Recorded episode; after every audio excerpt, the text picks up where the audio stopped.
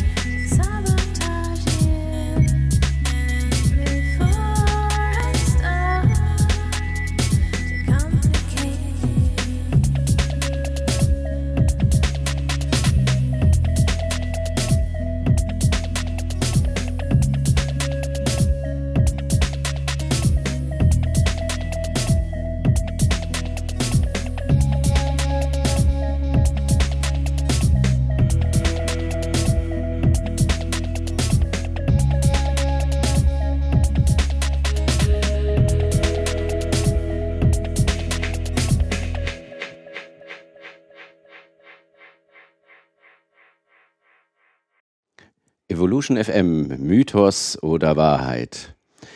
Ab und zu sollte man seinen Körper entschlacken. So, manche machen das mit Abführmitteln oder essen einfach nichts.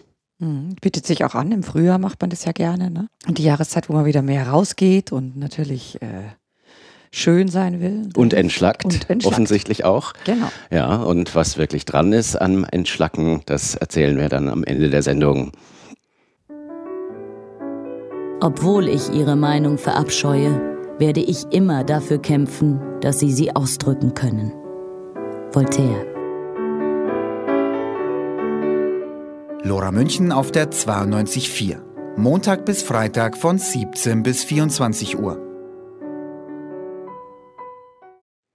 Eine amerikanische Wissenschaftsvereinigung, die AAAS, mhm. ähm, die haben eine ziemlich große Umfrage gemacht und haben ähm, Wissenschaftler befragt und auch ganz normale Leute, die den Durchschnitt der Bevölkerung repräsentieren, allerdings von den USA, das ist also eine amerikanische mhm. Studie eben, haben beiden die gleichen Fragen gestellt und mal geschaut, äh, wie unterschiedlich die Einschätzung von diesen beiden befragten Gruppen ist. Mhm. Da gibt es dann was zum Thema biomedizinische Wissenschaft. Ähm, zum Beispiel haben sie gefragt, ähm, wie die Leute denn so äh, genveränderte Nahrung finden. Und da kam dann raus, dass 37 Prozent äh, der Durchschnittsbevölkerung für ungefährlich oder unbedenklich mhm. halten, wohingegen 88 Prozent der Wissenschaftler gesagt haben, dass das ungefährlich ist, mhm. genveränderte Sachen zu essen. Das heißt, äh, bis auf 12 Prozent der Wissenschaftler sind alle der Meinung, dass es sicher ist, sowas zu essen. Ja. Und es sind gerade mal 50 Prozentpunkte Unterschied. Ja, das ist doch eine ganze Menge, würde ich sagen. Menge, ja. Das finde ich echt viel. Das heißt ja. natürlich auf der anderen Seite auch, dass 12 Prozent entweder keine Meinung haben oder eben es doch für riskant halten ne, von, den, von den Wissenschaftlern. Ja, und es wäre jetzt natürlich spannend zu wissen, warum die das so sehen, ne? weil ich kann mir da spontan verschiedene Gründe vorstellen. Äh, also ein Grund ist, dass du sagen kannst, der Wissenschaftler, der weiß, dass es nicht gefährlich ist, er ist ja Wissenschaftler, mhm. wäre ja so der, der erste oder der naheliegendste Grund. Deswegen ja. finde ich das auch nicht gefährlich. Das ist ja. auf jeden Fall mal so, dass man Dinge gefährlich findet, von denen man nichts weiß. Ja, genau. da, da, fürchtet man sich immer am meisten davor. Und ich glaube, dass vielleicht die Wissenschaftler eher noch ganz guten Zugang zu Informationsquellen haben, wo sie eben erkennen können, wie das funktioniert und was es eigentlich heißt. Also das glaube ich auch und äh, dass sie bestimmt auch, wenn sie jetzt, äh, selbst wenn sie nicht Spezialist in diesem Gebiet sind, wahrscheinlich mit äh, einem Blick auf ein, zwei Publikationen, die analysieren können, weil dafür sind sie Wissenschaftler und mhm. dann wirklich die Schlussfolgerung daraus ziehen, es ist nicht gefährlich.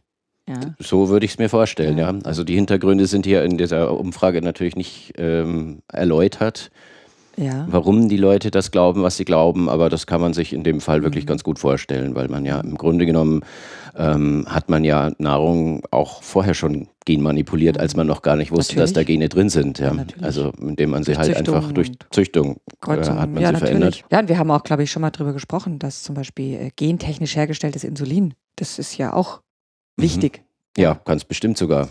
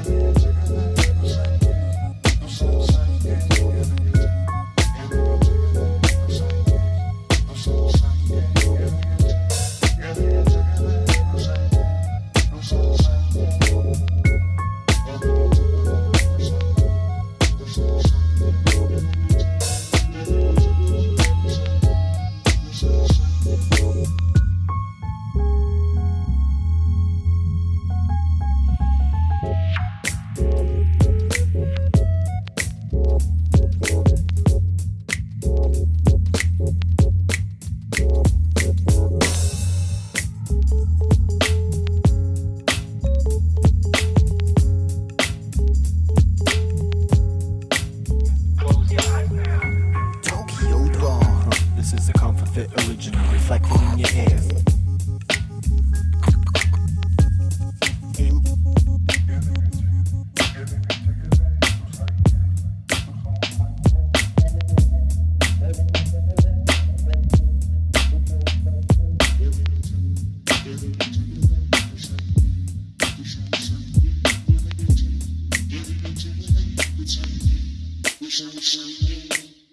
Eine andere Sache, die ich spannend finde, ist, ähm, wenn du jetzt diese Frage hören würdest, ist es sicher, gentechnisch modifiziertes, äh, modifizierte Nahrungsmittel zu essen? Ja.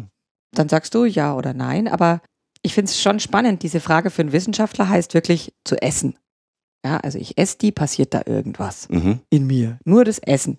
Ja. Ja, ja, so würde ich die ich nicht, Frage was ist, wenn du als, als Laie gefragt wirst, ja, fokussierst du dann wirklich auf diese Frage oder machst du sofort ein bisschen dieses Feld auf gentechnische, äh, die müssen irgendwo hergestellt werden, diese Nahrungsmittel. Mhm. Ja, dann sind die auf dem einen Feld, daneben sind gentechnisch nicht modifizierte Nahrungsmittel, die angebaut werden, ja. Ähm, deswegen ist es vielleicht doch nicht so sicher, weil dann können ja diese genetisch modifizierten ausbrechen und die anderen irgendwie infizieren. Das können die nicht nur, das passiert ja auch Also de passiert. facto. Das wäre ja auch gar kein Problem, wenn dann nicht der Hersteller dieser genmanipulierten Getreidesorten meinetwegen ähm, zu dem benachbarten Ba- äh, Feld Leute hinschickt, die dann danach suchen, ob da Spuren von diesen äh, patentierten Genen drin sind und dann erstmal den äh, Bauern verklagen, weil der ja gegen ihre Lizenzbestimmungen verstößt. Da wird es problematisch. Da problematisch, Das ist aber aber, ich- der sagt ja nichts über die Gefahr aus, zu ähm, das. Zeug zu essen. Ne? Aber das finde ich spannend. Also, ähm, was man da jetzt wahrscheinlich nicht berücksichtigt hat, wie beantworten die Leute wirklich diese Frage? Der Wissenschaftler per se, würde man sagen, beantwortet genau die Frage, die da steht. Wenn ich Mhm. den frage, ist es gefährlich, das zu essen, dann würde der Ja oder Nein auf diese Frage beantworten. Ja. Ich weiß jetzt nicht, wie beantwortet die- das, was hier als Allgemeinbevölkerung definiert wird. Wie, beantworten die diese Frage? Wirklich Ja. so konkret? Also du meinst, das Oder gibt so da ein, viel so ein es gibt so einen Assoziationsbias sozusagen, dass man denkt so, hm, da habe ich aber diesen Film gesehen und Ja. äh, das war alles ganz unangenehm. Ja? Und geht es wirklich nur ums Essen oder an dem Essen hängt ja viel mehr dran? Mhm. Also wäre auch wieder spannend zu sehen, wie gehen Wissenschaftler wirklich an diese Frage ran und wie geht die Allgemeinbevölkerung an? Und es könnte einen Bias in eine andere Richtung geben bei den Wissenschaftlern. Es sind auch nur Menschen. Mhm. Ja, Ja, weil- natürlich. Ähm, das ist schon was, was ich auch oft erlebt habe, dass wenn du als Wissenschaftlerin, kennst du vielleicht auch auf Kongressen bist, wo es nur um, wo nur Wissenschaftler sind, dass man irgendwann so ein bisschen in die Schiene verfällt, die da draußen, weißt du, so die Allgemeinbevölkerung. Mhm. Ja, dann blickt man so aus seinem Elfenbeinturm auf die Mhm. Normalsterblichen. Was wissen die schon? Ja, woher, was, was wissen die schon, Ja. wie gefährlich Ja, das das ist? gibt es ja. bestimmt auch, ja. Also es ist, äh, es ist ein sehr großer Unterschied. Das in den Meinungen, diese 50 Prozentpunkte, die Mhm. da Unterschied sind, das sind jetzt aber, finde ich, 50 Prozent, die man wahrscheinlich mit solchen Phänomenen nicht wegdiskutieren kann. Weißt du, wären das jetzt 5 Prozent Unterschied, dann würde man sich denken, na ja, Mhm. wie exakt wurde die Frage beantwortet, ähm, wie viel Wissen ist da, wie viel Elfenbeinturm-Phänomen ist da. Ja. Aber 50 Prozent ist ein Unterschied, wo es sich lohnen würde, hinzuschauen. Unbedingt. Also das kann ja zum Beispiel auch Medienversagen sein, im Übrigen. sein. Ja? Also dass Ja. einfach nur äh, schlecht informiert wird Ja. und den Leuten da lieber Angst gemacht wird. Es gibt ja, Ja. da so Zeitungen, die darauf spezialisiert sind, die Leute in Natürlich. Angst und Schrecken zu versetzen, statt Ja. ihnen äh, Informationen verständlich aufzubereiten. Und das ist auch ein Thema, ist wie, wie viele Themen. Also du kannst wahrscheinlich nicht einfach schwarz-weiß entscheiden, ja, sondern da sind ganz viele Töne dazwischen. Mhm. Und da bist du dann auch wieder bei den Medien. Wird darüber aufgeklärt, ja. Mhm. Also eben wirklich nicht nur das Essen, sondern was hängt da alles dran? Ja, man kann sich ja die Frage stellen, ob denn ähm, Medien gut über Medienversagen berichten können. Ich habe da gewisse Zweifel, ganz ehrlich gesagt. Aber es ist wirklich, ich finde, es ist ein, ähm, es ist ein sehr großer Unterschied. Und es zeigt sich ja auch bei einigen der anderen Fragen noch. Ein Allerdings. Ne? Ja, ähm, also da geht es jetzt zum Beispiel um die Akzeptanz von Tierversuchen in der Forschung. Mhm. Ähm, die ist bei der Bevölkerung so eher durchwachsen. 47 Prozent finden das in Ordnung, dass Mhm. Ja. man ähm, Tierversuche macht. Ja. 89 Prozent der Wissenschaftler Ja. sagen, Tierversuche sind in Ordnung. Ähm, ich glaube, dass der Großteil der Nichtwissenschaftler, insbesondere oder, oder vielleicht auch Wissenschaftler, die gar nicht in Themengebieten arbeiten, wo man Tierversuche machen würde, ähm, gar nicht ahnen, welche, äh, an welche Auflagen das geknüpft ist. Also ich weiß jetzt nicht, wie die Situation in den USA ist, aber man muss schon sehr sorgfältig begründen, warum Ja. man überhaupt einen, einen Ja. Tierversuch machen möchte. Ja. weil man das sonst nicht darf, ja, weil, Genau. das, weil man mm, ja nicht irgendwie sinnlos irgendwelche Tiere quälen Ja. will, sondern da geht es ja wirklich darum, ganz konkret was rauszufinden. Ja. Und ich kenne das jetzt nicht irgendwie aus, aus einer Praxis oder so, aber ich weiß, dass da ein endloser Papierkrieg zu bewältigen Mhm. ist und dass eben nur ganz bestimmte Sachen überhaupt zugelassen werden. Ja. Ja, das ist auch wichtig, finde ich eben. Wie willst du bestimmte, du kannst viele Forschung in Zellkultur zum Beispiel machen, ja, also dass Mhm. du wirklich nur auf dieser Zellebene arbeitest, aber du wirst aller Wahrscheinlichkeit nach für Medikamentenverträglichkeiten zum Beispiel immer mal wieder Tierversuche brauchen, ja. Ähm, da kann man zu Recht drüber diskutieren, geht es nicht auch anders und es ist auch richtig, dass die so kompliziert freigegeben werden müssen. Also Mhm. dass du nicht einfach Tiere bestellst, irgendwelche Versuche machst, sondern die gut planst, dir wirklich auch überlegst, was, ähm, was für ein Ergebnis will ich, warum mache ich das jetzt im Tier, ja. Aber wenn man direkt von der Zellkultur in den Menschen geht und dann, was ja auch schon mal passiert ist, in diesen frühen Studien am Menschen, Mhm. Leute sterben, ja, weil da Verträglichkeitsprobleme aufgetreten sind, die man vorher aus der Zellkultur nicht sehen kann. Ja. Ja, wobei einem das auch mit Wenn einem sich- Tierversuch passieren kann, dass, Das kann dir dass, passieren. dass der unauffällig ist und äh, dem, im Menschen dann doch äh, Probleme. Natürlich, weil das war damals ja auch schon vorher im Tier getestet. Aber sagen wir mal so, das Tier ist einfach nochmal näher an dir dran als eine einzelne Zelle, Mhm. ja, eine isolierte Zellkultur. Ähm, es erhöht zumindest die Wahrscheinlichkeit, schwerwiegende Nebenwirkungen Mhm. zu finden. Ne? Ähm, ich finde es aber auch wieder spannend, weil diese Tierversuche, wenn man sich das jetzt mal anschaut, betrifft mich als Menschen weniger, als wenn ich ein gentechnisch verändertes Nahrungsmittel zu mir nehme, weil das hat Mhm. ja direkten Einfluss auf mich. Ja. Finde ich auch spannend, ähm, wäre wieder interessant zu wissen. Äh, das sind jetzt 10 Prozent mehr der Allgemeinbevölkerung, die sagen, Tierversuche sind notwendig. Ja. Ähm, es hat keinen direkten Einfluss auf mich, so ein Tierversuch. Ja. Das finde ich auch wieder eine spannende Frage. Mhm. Ein gentechnisch verändertes Nahrungsmittel, na, da bin ich direkt betroffen. Ja, wenn, wenn es denn Einfluss hat, das Einfluss ist ja hat. Mhm. offen. Ne? Also es gibt Ja. wohl eine Theorie in einer Dokumentation äh, mit Gift und Genen hieß die, die ist auf Arte mal gelaufen. Mhm. Da hat man sich, also haben sie, so, also da ging es um ähm, so genveränderte Produkte von Monsanto. Mhm. Der wesentliche Trick ist eigentlich, dass man, dass man Resisten Resistenzen gegen ein bestimmtes Herbizid in die Genau. Pflanze reinbringt, Ja.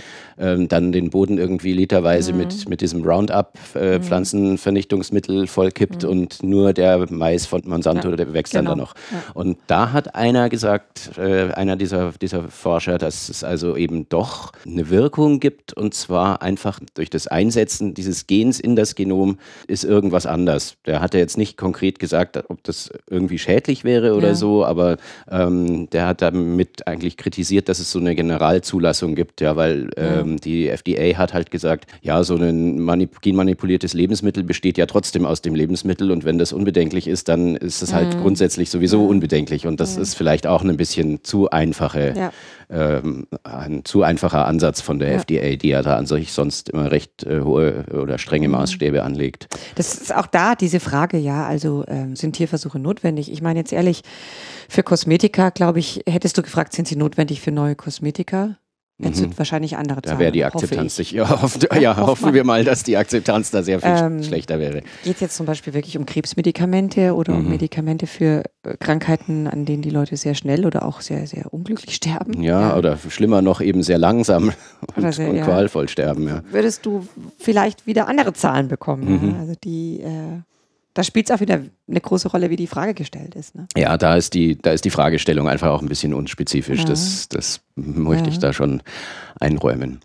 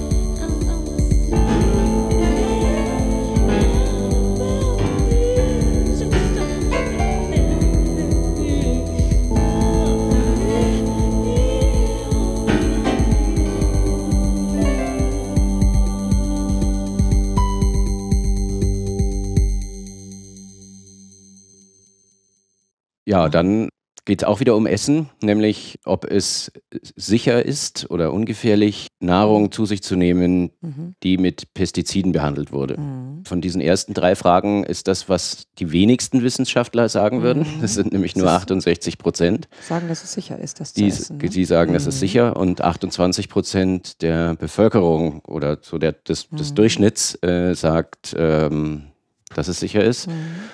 Also da ist generell die Akzeptanz am niedrigsten Mhm. von diesen, von diesen Ja, drei Fragen. ja, ist also es ist ne? offensichtlich, ähm, haben Pestizide keinen so guten Ruf. Ich weiß auch nicht so genau, wie das, wie, das funktioniert. Ich habe so den Eindruck, dass man da im Wesentlichen wasserlösliche ähm, Stoffe nimmt, die man dann halt einfach mit kaltem Wasser abwäscht und dann sind sie weg. Aber, Aber ähm, weg es sind- also sind so wenig auf jeden Fall nur Sie noch sind weg an von den- deinem Lebensmittel, aber irgendwo von- sind sie, ne? Ja, sie sind Dann dann sind sie im Wasser. Mhm. Dann sind sie im Wasser und landen dann irgendwo, ja. Also Mhm. das, das gibt ja da ähm, überraschende Wege, die solche Sachen zuweilen Mhm. nehmen. Ich kann mich erinnern, da ging es um DDT, das ist ja ein Pestizid, das eigentlich sehr gut in der Bekämpfung von Malaria funktioniert hat. Das ist aber inzwischen verboten worden, Mhm. weil es sehr umweltschädlich ist. Mhm. Und zwar passiert da zunächst also dem Menschen nichts, Mhm. aber dieses DDT, das wird von den Feldern in die Flüsse Ja. gespült, wenn es Ja. regnet. Dann fließt es da so ähm, in den Flüssen herum. Da Mhm. passiert eigentlich auch noch nichts, weil auch die Fische lassen sich davon wenig beeindrucken. Ähm, aber diese Fische, die landen irgendwann im Meer, weil da fließen ja die Flüsse unweigerlich Mhm. hin. Da werden dann Fische vom Weißkopfseeadler zum Beispiel gefressen, Mhm. so es denn noch welche gibt. Und warum gibt es so wenige Weißkopfseeadler? Weil die nämlich, wenn sie DDT aufgenommen haben, Eier liegen, deren Schale so dünn und zerbrechlich ist, dass sie beim Ausbrüten Ja. kaputt gehen. Spannend, gell? Und das ist praktisch die Mhm. schädliche Wirkung von Ja. DDT dann. Ja. Und das ist Eine davon, ne, Eine, du- ja, eine ja, ja. davon und, und ein Grund, warum man das, warum man es verboten hat. Aber Mhm. auch, glaube ich, Mhm. ähm, Ja, es lagert hat sich das im, im Menschen auch an. Ja? ja. Also ich weiß nicht, ob, es da dann irgendwelche Schäden Es anrichtet. ist halt spannend, dass man äh, dieses, äh, dass man, als man damit angefangen hat, wirklich nur die Vorteile gesehen hat. Ne? Das Mhm. wäre jetzt auch wieder eine interessante Frage für die äh, Themen, die da jetzt auftauchen, ja, was wir gerade besprochen Mhm. haben. Benutzung von Pestiziden, aber diese gentechnisch veränderten Nahrungsmittel. Ähm, natürlich ist es denkbar, dass wir in, weiß ich nicht, 20 Jahren, 30 Jahren Sachen feststellen, die wir jetzt einfach noch nicht sehen können, weil Mhm. es noch nicht so häufig verwendet wird. Ne? Und interessant finde ich, klar, wenn jetzt äh, die Wissenschaftler plötzlich, also wenn es plötzlich nur noch, ja, knapp zwei Drittel der Wissenschaftler sicher zu finden, sicher finden, diese Nahrungsmittel zu essen, die mit Pestiziden behandelt äh, wurden, dann denkt man sich, finde ich schon wieder eher, aha, ein Drittel der Wissenschaftler wird einen Grund haben dafür, Mhm. dass sie es nicht sicher finden. Ja, Finde ich schon auch spannend. Fange ich dann wieder an nachzudenken. die sind sicher einfach nur schlecht informiert. ah, kann man so auch sehen. ja, stimmt, aber es ist, ist ja schwierig. Pflanzliche Nahrungsmittel ohne Pestizide sind ja gar nicht so leicht zu kriegen. Ja? Und vor allen Dingen, man, man weiß es ja nicht wirklich. Ja? Weil das steht dann vielleicht drauf oder äh, aber stimmt es dann auch Ja, und so. Also das ist Also es gibt schon auch Fragen, wo die übereinstimmen. Ja, Mhm. bisschen mehr Einigkeit äh, ist ja bei der nächsten Frage. Da sind ja auch deutlich über die Hälfte der Bevölkerung der Ja. Meinung, dass der Mensch ein, äh, durch Evolution entstanden ist im Laufe Ja, da der steht have Zeit. evolved over time. Ja, Also, haben sich entwickelt, haben sich über die der Zeit entwickelt. Finde ich jetzt aber auch wieder eine sehr unspezifische Frage, weil entwickelt, wenn ich die jetzt beantworten will, ja gut, haben wir uns weiterentwickelt in den letzten 100 Jahren. Da steht jetzt noch nichts erstmal Ja, also ich würde das jetzt schon im Sinne der im Kreation. Sinne von, der, im Sinne von, ist das ein Produkt der äh, Mhm. Schöpfung eines, eines höheren Wesens? Oder haben wir uns, gab es eine Evolution? Oder, oder sind wir per Evolution aus unseren Vorfahren entstanden? Zwei Drittel der allgemeinen Bevölkerung finden also, dass es eine Evolution gab. 65 Prozent 65 und äh, 98 Prozent Der der, Wissenschaftler. Also da ist die Zustimmung bis jetzt am allerhöchsten von Ja. allen. Und abgesehen davon kann man natürlich auch, äh, wenn man jetzt diese andere Sichtweise da ansetzen möchte, ähm, dass der Mensch sich jetzt, sagen wir mal, in den letzten 100 Jahren weiterentwickelt hat, äh, das ist sicher ja auch der Mhm. Fall. Ja. Wir haben gesellschaftlich deutlich verbesserte Konzepte Mhm. und so, da, da ist schon auch was passiert. Auch gerade äh, Gegenstand heftiger Mhm. Diskussionen. Ich meine, wir haben zwar ähm, schon in der Ausgabe 16 über die Mhm. Notwendigkeit von, von Masernimpfungen gesprochen. Der Tobias Leibfritz war im Interview da und hat, äh, hat das erklärt. Ähm, inzwischen sind auch die großen Medien auf, den, auf das Thema gekommen, Ja, weil es ja. in Berlin einen größeren Masernausbruch Genau. gab. Da ist dann so ungefähr das gleiche Ja. auch berichtet worden, wie wir schon gesagt haben. Deswegen passt das ganz gut, weil hier geht es nämlich um Impfpflicht. Es sollen also MMR-Impfungen Pflicht, Pflicht sein. Äh, oder könnten Pflicht sein. Und äh, wie ist da die Zustimmung in der Bevölkerung? Auch ziemlich gut mit äh, 68 Prozent. Versus 86 bei den Wissenschaftlern. Also kein so großer Unterschied. Ja, was mich ein bisschen wundert, ist, dass die Zustimmung bei den Wissenschaftlern nicht größer Mhm, ist. Aber weiß. gut, ich, ja gut, es ist, es geht um die, Im- es geht ja nicht um die Frage, ob die Impfung sinnvoll ist, MMR, also Masern, Mumps, Ja, Röteln, sondern sondern ob es eine. Pflicht sein soll. Und äh, man muss ja vielleicht nicht die Leute grundsätzlich immer bevormunden. Ja. Auf der anderen Seite, ähm, ja, wenn, wenn, man, wenn man halt so eine hochkontagiöse Krankheit wie die Masern sich anschaut, wo von 100 Leuten, die man in einen Raum steckt, wo jemand Masern hat, irgendwie ungefähr 98 dann auch Masern bekommen. Und dann gibt es Leute, die sagen, nee, äh, impfen will ich nicht. Ja. Dann muss man sich überlegen, ob man, ob man nicht im Sinne dieser Herdenimmunität eben doch eine Impfpflicht einführt. Aber zumindest ist ein deutlich geringerer Unterschied, also eine größere Übereinstimmung jetzt zwischen der Allgemeinbevölkerung und. Mhm. Aber wie du schon sagst, in der Frage soll es verpflichtende Impfungen geben. Mhm, Ne? Richtig, ja. Da gibt es ja jetzt äh, seitens der Politik gibt es da so einen so einen Kompromiss, wo man jetzt sagt, äh, es soll vielleicht nicht zunächst mal keine Impfpflicht geben, aber man soll den Kinderkrippen, Kindergärten und Schulen erlauben, nur äh, Schüler und Kinder zu nehmen, die geimpft sind. Was ja auch eine Impfpflicht ist letzten Endes. Ne? Ja, na gut, man könnte ja gucken, ob man nicht irgendeine, irgendeine schöne Waldorfschule findet, wo die nicht auf geimpfte Kinder bestehen. Ja, das kann ja sein. Ja. Aber dann wird es natürlich, das Angebot wird kleiner, das ist Mhm. klar. Ja. Mhm. Klimaveränderung ist hauptsächlich durch äh, Menschen gemacht. Menschliche Aktivitäten. Ja, Mhm. genau. Das glauben 50 Prozent der Bevölkerung. Mhm. Und 87 Prozent der Naturwissenschaftler oder der Wissenschaftler. Mhm. Das äh, ist ja auch so eine, so eine Sache, wo, wo offensichtlich viel Propaganda betrieben wird. Es Mhm. gibt besonders in den USA sogenannte Klimaleugner, was ich irgendwie ein bisschen doof finde als Begriff, aber die bestreiten ja zunächst mal, dass es überhaupt einen Klimawandel gibt. Mhm. Das ist, glaube ich, mittlerweile evident, dass es Mhm. den gibt. Mhm. Und es gibt eigentlich nicht so wirklich einen Grund anzunehmen, dass die menschliche Zivilisation damit äh, nichts zu tun hat. Das wäre möglich vielleicht, aber äh, Spannend, ist halt wieder ein Thema, was den Einzelnen betrifft, ne? weil wenn es tatsächlich menschlich menschengemacht ist, dann würde es ja den Einzelnen betreffen, dass er vielleicht äh, nicht mehr so viel Auto fahren sollte, die nicht mehr so viel Klimaanlagen verwenden sollte, ja, also Mhm, das ist richtig, aber das, ich glaube, dass das sehr schwierig oder äh, sehr schwierig ist, weil es im Grunde doch ähm, die, die Auswirkungen so abstrakt sind. Ja, weil sich kaum jemand klar macht, wenn er in seinen, äh, in seinen Geländewagen steigt und, und damit irgendwie ähm, um die Ecke fährt, um sich eine Schachtel Zigaretten zu kaufen. dass er damit Einfluss nimmt. Äh, ne? dass er damit äh, Völkerwanderungen auslösen kann. Ja? Äh, nicht er alleine natürlich, aber, aber das ist ja so eine, das ist ja so eine, so eine Folge davon, dass wenn da ganze Landstriche überflutet werden oder unbewohnbar werden durch ähm, Naturkatastrophen, die eben klimabedingt sind, dann werden die Leute da weggehen und sie müssen irgendwo hin.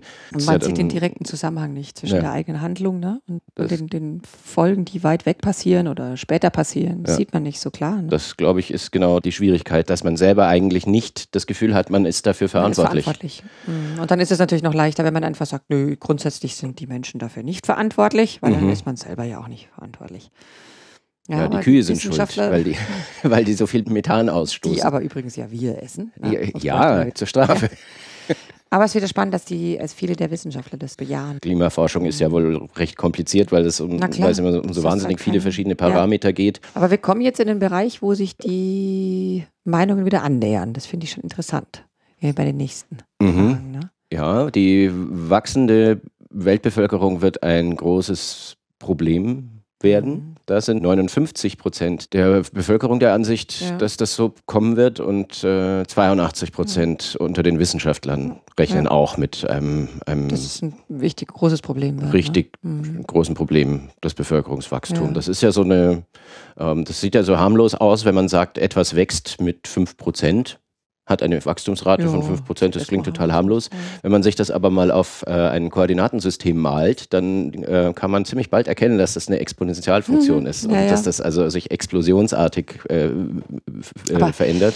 Das ist jetzt natürlich auch ehrlich wieder eine sehr allgemeine Frage. Die allgemeine Frage wird die wachsende Weltbevölkerung ein größeres Problem darstellen. Mhm. Äh, Ja, das ist einfach, äh, ja. gut, aber es ist irgendwo klar, dass so ein, so ein, so ein endlich großer Ja. Planet nicht unendlich große Populationen äh, ähm, tragen kann. Das, das Mhm. wird nicht funktionieren. Man, man müsste, also es gibt ja einen Zusammenhang, dass mit, mit Bildung und Wohlstand ähm, sinkt ja dieses Wachstum sofort. Ja? Mhm. Da gibt es von, von Hans Ro- Rosling ähm, bei TED im World Wide Web, gibt es einen schönen Vortrag von dem, der, wo er eben diesen Zusammenhang erläutert und, und sagt, dass die, also wo er das so über einen längeren Zeitraum ähm, auch grafisch schön aufbereitet zeigt, dass also ähm, der Wohlstand einen ganz massiven Einfluss auf die Mhm. Zahl der Kinder hat und Okay. dass sich das also sehr, ähm, dass, dass dieser Kinderreichtum ähm, zurückgeht, weil ähm, natürlich auch die Kindersterblichkeit geringer wird und also einfach um, um so ein überlebendes Kind zu haben, muss man einfach keine sieben zur Welt bringen. Ja. Und dadurch wird es alles äh, kontrollierbarer und ähm, also sowas, also in diese Richtung muss es sich entwickeln, ja, Ja. Sonst, sonst wird es nicht funktionieren.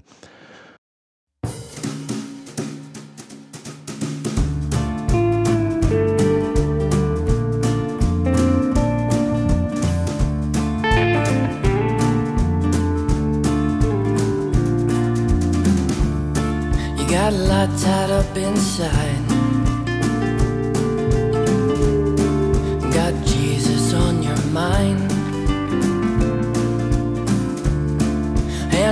That just won't fight. Baby, it's a grind. And this your bitter life.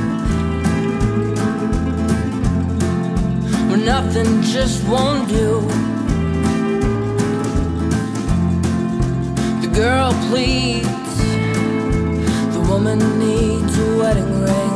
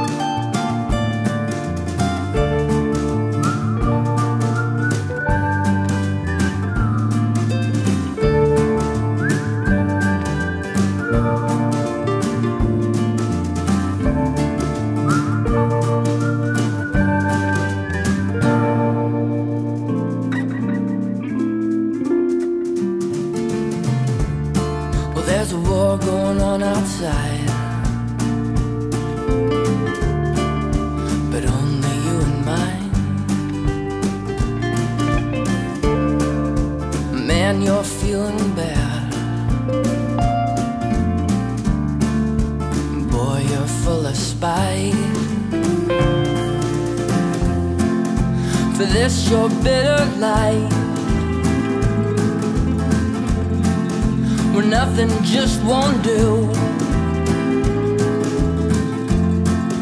The boy dreams, the man deems himself a king,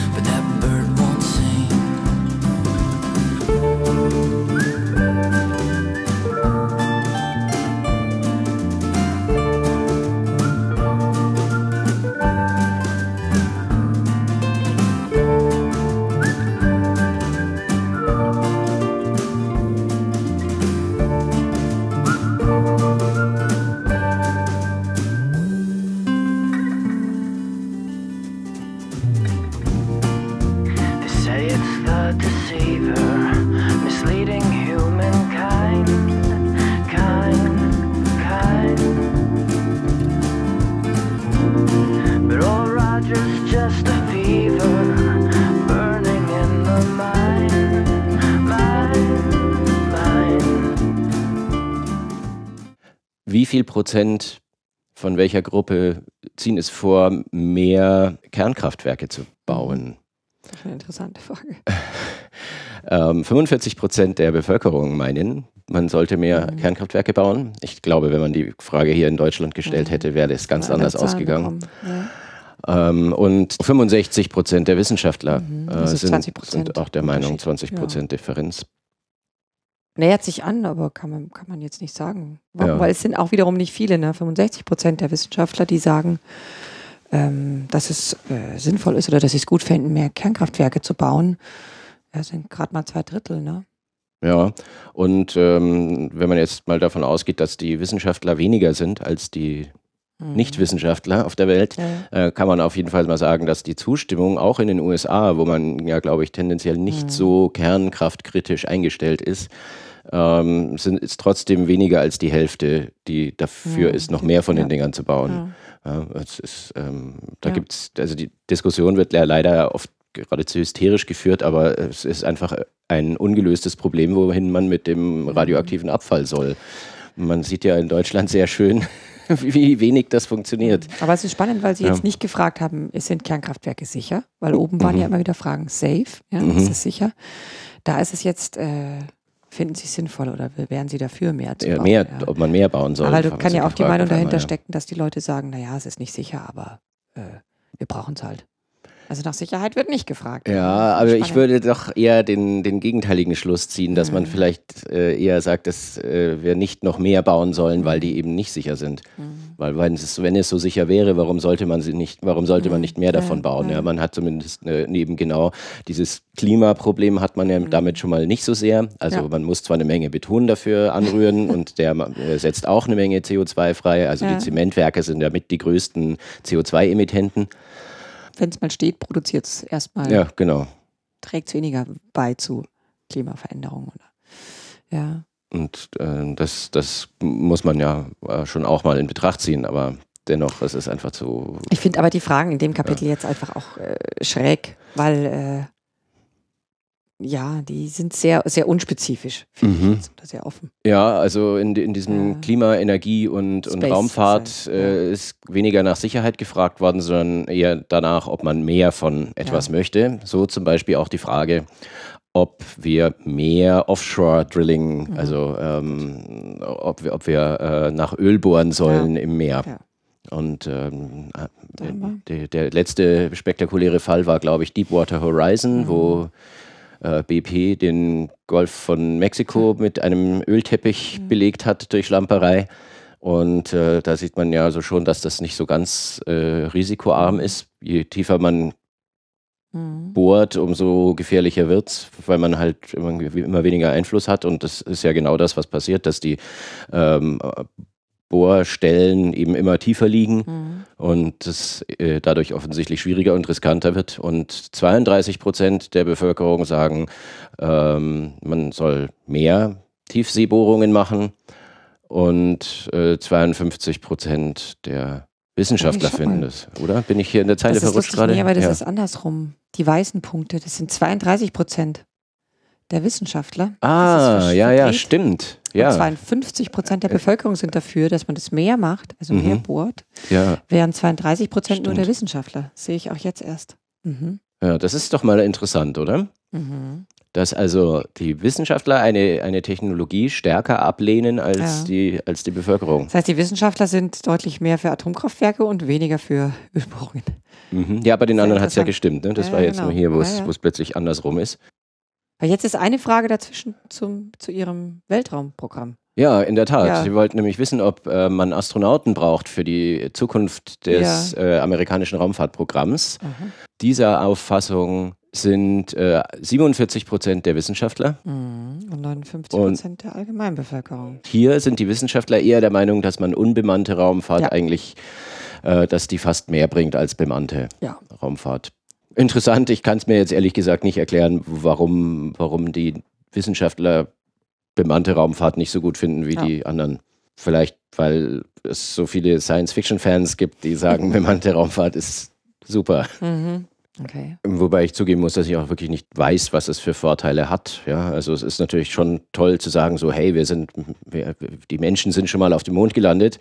Ich meine, ich glaube, die dritte, die dritte Mondmission, die dritte bemannte, da haben die vor allen Dingen Golf gespielt, auf dem, was sicher witzig ist, wenn man Ist nur ein Sechstel der, also, der Schwerkraft hat. Aber ähm, ob das jetzt die äh, Ja. Gesellschaft nach vorne bringt. Ich finde aber jetzt auch diese Frage, sind Astronauten essentiell für die Zukunft der US-Raumfahrtprogramme?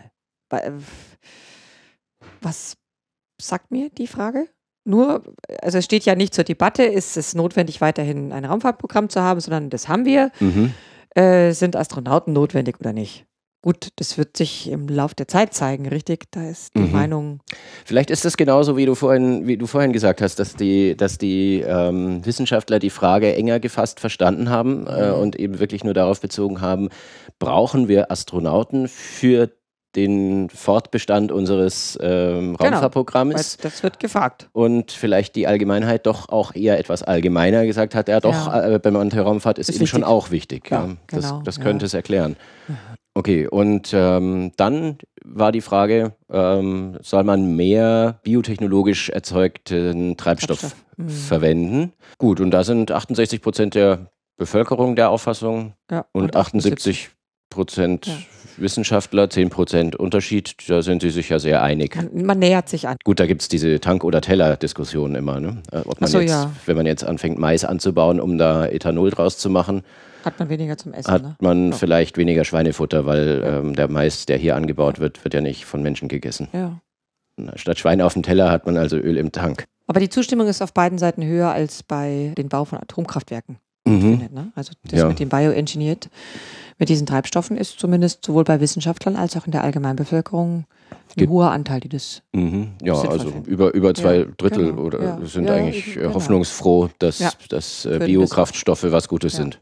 Ein interessantes Thema ist natürlich Fracking. Mhm. Ähm, und zwar ist die Frage hier so formuliert, soll man mehr fracken? So ist eigentlich die Frage Genau. gestellt. Ähm, 31 Prozent der Wissenschaftler sagen, ja, kann man machen. Und 39 Prozent vom Durchschnitt der Bevölkerung sagen mehr Fracking. Mhm. Also die Wissenschaftler sind eher nicht so für Nee, Fracking. ist spannend, gell? Also, dass es so Themen gibt, wo tatsächlich die Wissenschaftler eben es nicht vorteilhaft finden, ja. Mhm. Also bei dem, bei dem, tatsächlich beim, bei den Bohrinseln oder Bohren nach Öl und jetzt auch beim Fracking wieder. man kann sich das schon vorstellen, weil im, im Prinzip, äh, also es gibt ja auch in Deutschland so, so Ansätze, Mhm. dass man jetzt hier Fracking betreiben will, was eigentlich bei nüchterner Betrachtung schwer nachvollziehbar ist, weil man ähm, nicht weiß, was das Mhm. so für Nebenwirkungen hat. Es werden da allerlei schädliche Wirkungen angenommen Mhm. und man hat im Moment überhaupt keine Knappheit an Öl. Der Ölpreis ist Mhm. ausgesprochen niedrig. Das liegt nicht etwa daran, dass die Amerikaner jetzt so viel äh, äh, Schiefergas abbauen, also durch Fracking, sondern ähm, das hat völlig andere Gründe. Gibt es Mhm. mehrere Theorien dazu, aber ähm, es ist auf jeden Fall jetzt überhaupt keine Notwendigkeit, eine so teure Ölförderungstechnologie wie, wie, wie Fracking zu benutzen, sondern jetzt kann man sich doch entspannt zurücklegen und gucken, was passiert jetzt bei den Amerikanern. Kommen da in Zukunft Gasflammen aus dem, aus dem Wasserhahn Also es wäre interessant zu wissen, was oder nicht? die Wissenschaftler dann zu diesen, also das finde ich bei einigen Fragen, warum, was ist der Hintergrund für diese Antwort? Mhm. Fände ich spannend zu Ja, wissen. darüber können wir leider nur Kann spekulieren, weil es ja, hier auch im. Text äh, nicht äh, Nee. drin steht, wie es äh, wie es zustande kommt. Sehr schön. Dann kommen wir zu der Frage mit den äh, nur 4% Unterschied. Ja, wo sich alle einig sind. Ja, Äh, Raumfahrstationen sind eine gute Investition für die USA. eine interessante Frage in diesem Zusammenhang. Ähm, Ja, wer sich Ja. die ausgedacht gedacht hat. aber hier haben wir ja eine hohe Übereinstimmung zwischen der allgemeinen Bevölkerung und den Wissenschaftlern. Ne? Ja, 64 Prozent Ja. der normalen Bevölkerung finden das super und 68 Prozent der Wissenschaftler sind auch dieser Meinung, dass das eine gute Investition ist. Oder war. Die ist ja jetzt äh, langsam fällig, oder? Die ISS, die macht es nicht mehr lange, glaube ich. Ja, ist ja, das so? Ja, ich glaube, die wird jetzt demnächst Ja, aber mal. schau, wenn man sagt, dass es eine gute Investition war für die USA und da so Ja. viele zustimmen, dann Ja, wenn es so, Äh. so nah vor dem Ende der Lebensdauer ist, Ja. dann muss man es ja eigentlich auch wissen, ob es sich gelohnt also, hat. Interessante Frage. Ich könnte die nicht, ich könnte die nicht beantworten, ich weiß es nicht. Also ich glaube schon, dass, dass die Experimente, die da gemacht worden sind, die sind ja sehr zahlreich, ähm, dass, die, dass die sicher Erkenntnisse gebracht haben. Ja, das bestimmt. würde ich jetzt schon, schon denken, weil es Ja. einfach interessant ist. äh, Aber ich, es ist auch wieder die Frage, Grundlagenforschung. was heißt, das ist eine gute Investition gewesen im Hinblick auf? Ja, Fragezeichen. ja, das ist eine sehr, deswegen fand ich das so erheiternd vorhin, dieses, Mhm. äh, das, weil natürlich, wenn ich dann so gucke, Mensch, wo stimmen die denn überein, ja, die Wissenschaftler und die Allgemeinbevölkerung, dann bei so einer relativ, sage ich jetzt, schwammigen Frage, weil Mhm. wofür eine gute Investition? Also m- In die ähm, Zukunft, in die Wissenschaft, in zukünftige Lebensmodelle au- außerhalb der Erde, also finde ich eine sehr offene Frage. Mhm. Ja, unbedingt. Also, Also- meine Theorie ist ja, dass eine so geringe ähm, Abweichung beziehungsweise ein so hohes Maß an Übereinstimmung zwischen äh, Bevölkerungsdurchschnitt und Wissenschaftlern darauf hindeutet, dass einfach beide keine Ahnung haben. Die haben äh, geantwortet, ja, war eine gute Investition. Ja. Sie hören unser Programm. Sie finden uns gut. Sie sind noch nicht Mitglied im Lora Förderverein und könnten es sich leisten? Dann schalten Sie ab. Oder Sie rufen uns an unter 480 2851. 480 2851 und lassen sich unsere Unterlagen zuschicken. Außerdem finden Sie uns unter www.lora924.de. Denn ohne die Solidarität unserer Hörerinnen und Hörer können wir den Laden dicht machen. Es gibt gute Nachrichten aus der Münchner Regionalgruppe der Giordano Bruno Stiftung. Das Aha. war ja äh, bislang natürlich ein Verein, aber, ja. ein, aber die wenigsten Leute wissen ja, dass ähm, Vereine nichts sind, was eingetragen sein muss. Ja. Das heißt auch ein Stammtisch, wie das ja im Grunde war. Man ja. hat sich immer einmal im Monat getroffen und über humanistische Themen unterhalten. Mhm. Und äh, jetzt soll es ein eingetragener Verein mhm. werden. Und da ist jetzt ähm, dazu notwendig, dass ein Vorstand gewählt wird. Und okay. das ist auch schon passiert. Mhm. Timo Krüger ist der erste Vorsitzende von diesem Vereinsvorstand und es gibt auch inzwischen den Günther Didier, einen zweiten mhm. Vorsitzenden. Das heißt, die Position ist auch besetzt. Es gibt einen Schriftführer, es gibt einen Kassenwart und einen, oder, äh, mhm. oder äh, diese, da gibt es zwei Funktionen. Ein, ein, einer, der die Buchführung macht und der andere, der es überprüft. Okay. Das ist auch alles vorhanden. Jetzt wird die Satzung noch äh, so ein bisschen genauer ausgearbeitet mhm. und dann kann man das auch eintragen lassen. Das hat äh, gewisse Vorteile, weil das ja eben so unbekannt ist mit, den, mit diesen Vereinen und den ja, eingetragenen ja. Vereinen und den gemeinnützigen Vereinen, die mhm. es darüber hinaus unter den eingetragenen Vereinen auch ja. noch gibt, dass man ähm, sich oft leichter tut, äh, wenn man von irgendwem was will.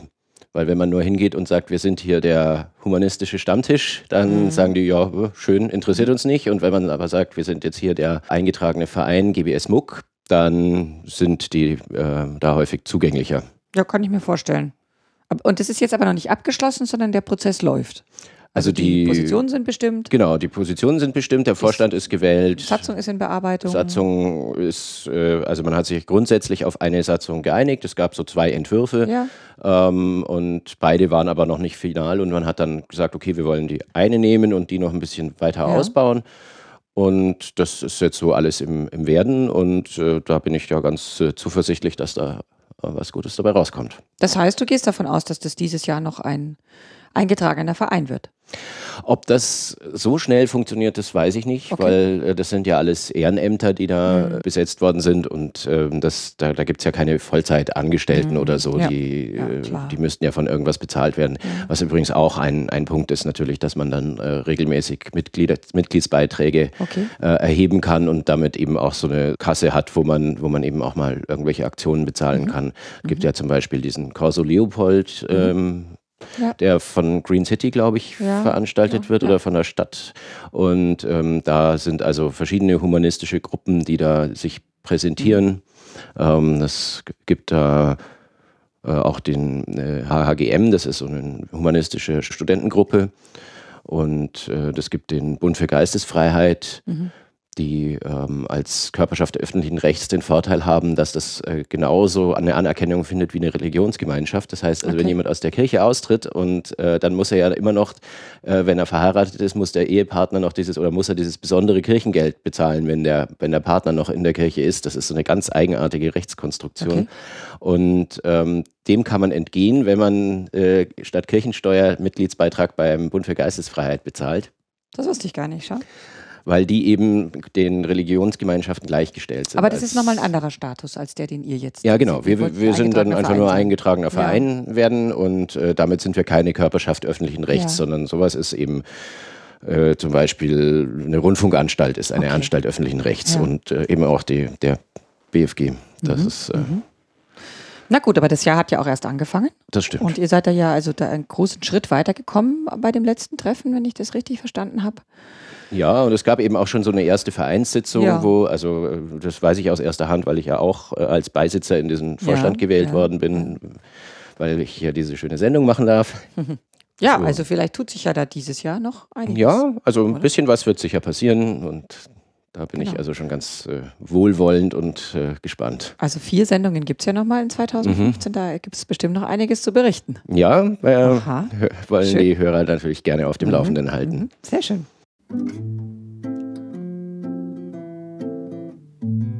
Wir leben in einer Welt, in der wie nie zuvor das Wissen die Weisheit überflügelt hat.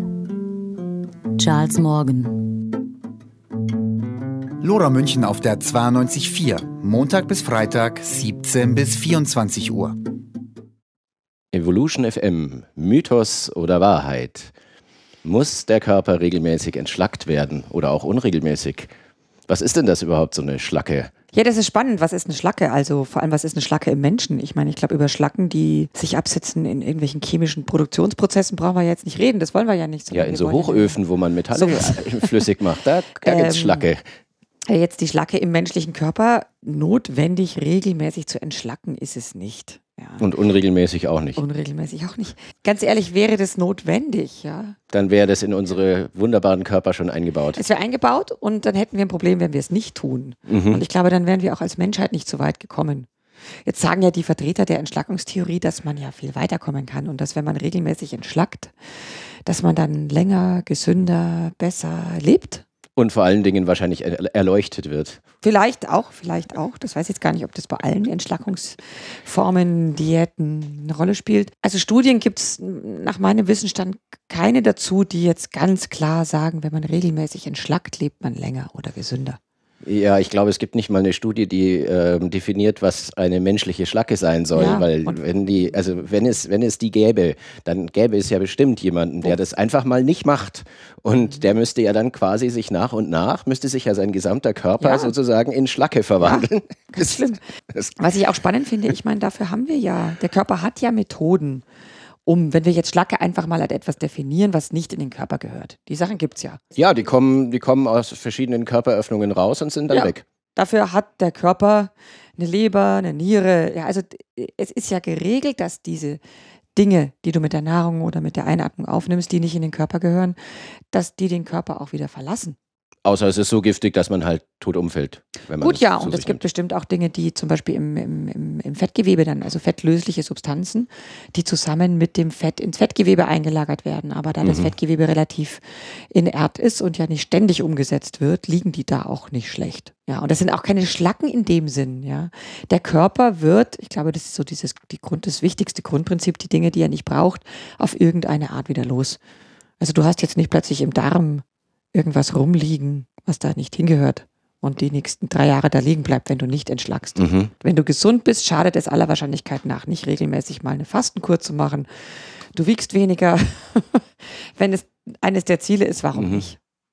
Ja, Aber gut, du wirst keine natürlich. Also man, man stirbt nicht daran, wenn man mal eine Woche lang sich von Gemüsebrühe Nein, ernährt. als aber Gesunder nicht. Wie ist dann mit der Sauna? Da gab es jetzt eine interessante Studie, wir haben ja doch gerade über länger Leben geredet, ähm, dass tatsächlich in Finnland das Herzinfarktrisiko sinkt bei den Menschen, die richtig viel saunieren. Aber da Mhm. ähm, haben wir geredet von äh, zwischen fünf und sieben Mal in der Woche in die Sauna. Mhm, Und okay. die haben tatsächlich ein niederes Herzinfarktrisiko. Das kommt aber nicht daran, dass sie Ob irgendwelche Schlacken mit dem Schwitzen ausscheiden, sondern das ist eher so, weil sie durch dieses äh, Wechselspiel Ähm. aus heiß und kalt einfach ihren Kreislauf ein Man bisschen weiß es besser wieder in Schwung nicht. Halten, kann, oder? Da, da sind wir wieder an dem kausalen Zusammenhang. Es gibt einen Zusammenhang zwischen diesen sehr häufigen Saunabesuchen und dem Risiko Mhm. für kardiovaskuläre Mortalität. Das Schwitzen ist, ob das Entzündungsprozesse sind, die vielleicht dadurch runtergefahren werden, ob du da, du trinkst ja dann auch mehr, schwitzt wieder mehr raus. Warum das so ist, wird man erstmal wahrscheinlich nicht rausfinden. Mhm. Ja. Ja, oder am Ende ist es so, dass die Leute, die ein geringeres Herzinfarktrisiko haben, einfach besonders gerne in die Sauna gehen. Oder es ist so, dass diese Leute, die fünf bis sieben Mal in der Woche in die Sauna gehen, sich dafür auch die Zeit nehmen. Das sind nämlich jedes Mal, weiß ich nicht, 30 Minuten, 60 Das Minuten. sind alles Privatiers, die einfach sonst keine, die auch Ja, keine oder das Sorgen ist eine haben. Pause, die die sich dort nehmen, die wir Mhm. uns so nicht nehmen. Ja. Und statt den Schweinebraten zu essen und das Bier zu trinken, gehen die in die Sauna. Da hängt so viel dran, ja. Mhm.